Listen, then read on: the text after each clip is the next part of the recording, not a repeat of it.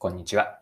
いつもありがとうございます。パーソナリティのアクシスという会社の代表をやっている多田翼です。この配信のコンセプトは10分で磨けるビジネスセンスです。今回は何の話かというと、仕事で大切にしたいこと、えー、この話をできればなと思っています。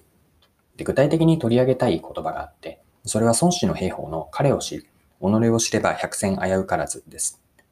で、この言葉には私は仕事で大事なことが含まれているなと思ったので、これを皆さんに紹介をして、今回はキャリアとか働き方を一緒に考えていければと思っています。それでは最後までぜひお付き合いください。よろしくお願いします。はい。え今日の内容は仕事で大切にしたいことです。まあ、仕事で大事なことってすごくたくさんあるとは思いますが、今回は一つに絞って、具体的には先ほども冒頭で伝えたような、彼を知り、己を知れば百戦危うからず。この孫子の兵法に出てくる考え方、やり方なんですけれども、これは仕事で大事なことが含まれていると思いました。では今回は前半と後半に分けて、前半では彼を知りという部分、後半では己を知るというこの2つに分けて一緒に見ていきましょう。はい。1つ目ですね。彼を知る。ここに私は仕事ですごく大事な要素があると思いました。で彼を知るという含まれている彼とは誰かなんですけれども、これは一緒に働く相手ですね。具体的には上司とかチームメンバーである同僚、あるいは関係がある他部署の人々です。で、知るとは何を知るかというと、その一緒に働く相手がどんな仕事をして、どん何の役割を持っているかです。それ以外にもその仕事に対する動機、モチベーションですね。あとは得意なこと、そうではないこと、まあ、性格、プライベートも可能な範囲でいいと思いますが、どういう人なのかです。で、その上で何をすればいいかというのが次がポイントになってくるんですが、自分への期待です。期待値を知ることってすごく重要なんですよね。仕事で活躍をするためには、相手の期待を超え続ける、相手の期待を超え続けることなんです。でそのためには、まずそもそもとして、相手が自分に何を求めているか、まあ、何をどれぐらいの期待を持っているかですね。これを見極めるというのが彼を知るに凝縮されていると私は捉えたんです。で、もう一つ知る相手が社外にもいて、それはお客さんですね。まあ、エンドユーザーである生活者がそうかもしれませんし、B2B の企業であれば、取引先とか顧客企業、企業全体、あるいはその担当者のことです。で、これらのお客さんが自分たちの会社、または提供する商品、サービス、そして、あなたご自身に何を求めているのか、ここもお客さんからの期待値を見極める。でその期待を超え続けることがすごくビジネスでは重要なんです。まあ、結局のところ、どんな事業、ビジネスもお客さんの設定をして、そのお客さんの理解から始まっていくんです。で、それを端的に言ってるのが、彼を知るの彼で、えっと、分解すると、まあ、社内と社外ですね。社内だと一緒に働く相手、社外だとお客さんになります。で、もう一つ、彼を知り、己を知れば、の、己を知るですね。で、己を知るというのを、うんと、ビジネスに、あるいはキャリアに当てはめると、私は自己分析の重要性だと捉えました。自分自身の理解ですね。自己分析って皆さん、就職活動の時にはされたかなと思います。でただその後、就職されてから社会人になって自己分析ってされていますか？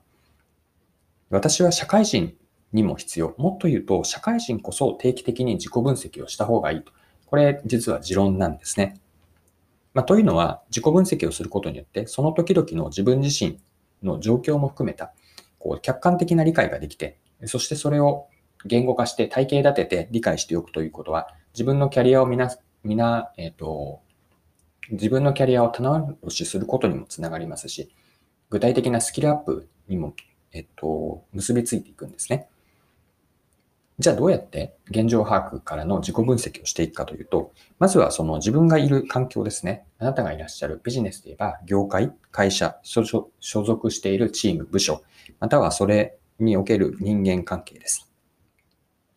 で、環境を理解した上で自分の特徴は何かですね。まあ、性格的なもの、能力的なもの、まあ、それぞれの特徴があって、で、そこから先ほどの環境とつながるんですが、今いる、いらっしゃる環境の中で自分の特徴が何が強みになって、何が強みではない、もっと言うと弱みになってしまっているのかです。で、この環境と特徴から強み、弱みを見出すというのは、マーケティングの考え方が入っているんですが、同じ特徴でも環境が違えば強みにもなれば、そうではない。まあ、ともすると弱みにもなってしまうんですよね。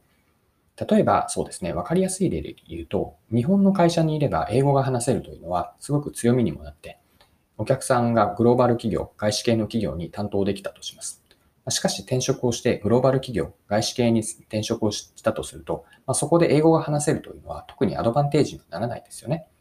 まあ、これは例えばの例ですが、このように英語が話せるという、これは特徴なんですけれども、それが強みにもなる環境なのか、そうではない。特にそれ以外のことがより求められる環境化によって、同じ特徴でも強みが変わってくるんです。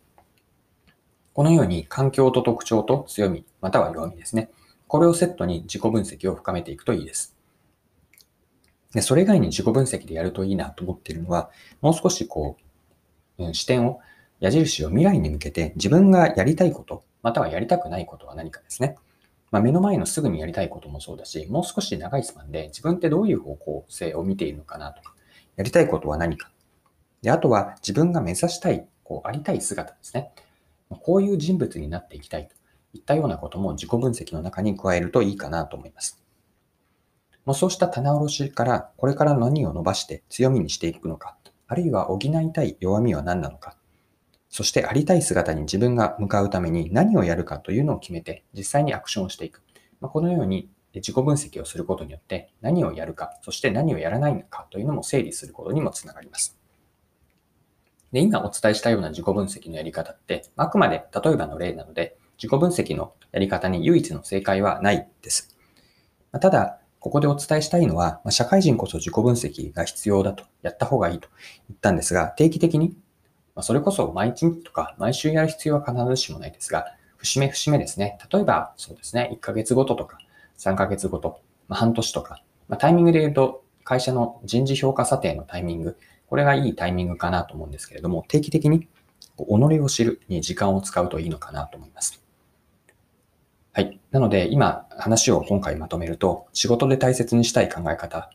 には、孫子の兵法から、彼を知り、己を知れば百戦洗うから、危うからずということがあって、彼を知るという一緒に働く相手とかお客さんを知る重要性、そして後半の己を知るというのは自己分析からやることやらないことを見出していく。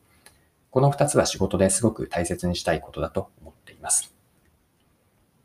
はい。今回も貴重なお時間を使って最後までお付き合いいただきありがとうございました。この配信のコンセプトは10分で磨けるビジネスセンスです。次回もよかったらよろしくお願いします。それでは今日も素敵な一日にしていきましょう。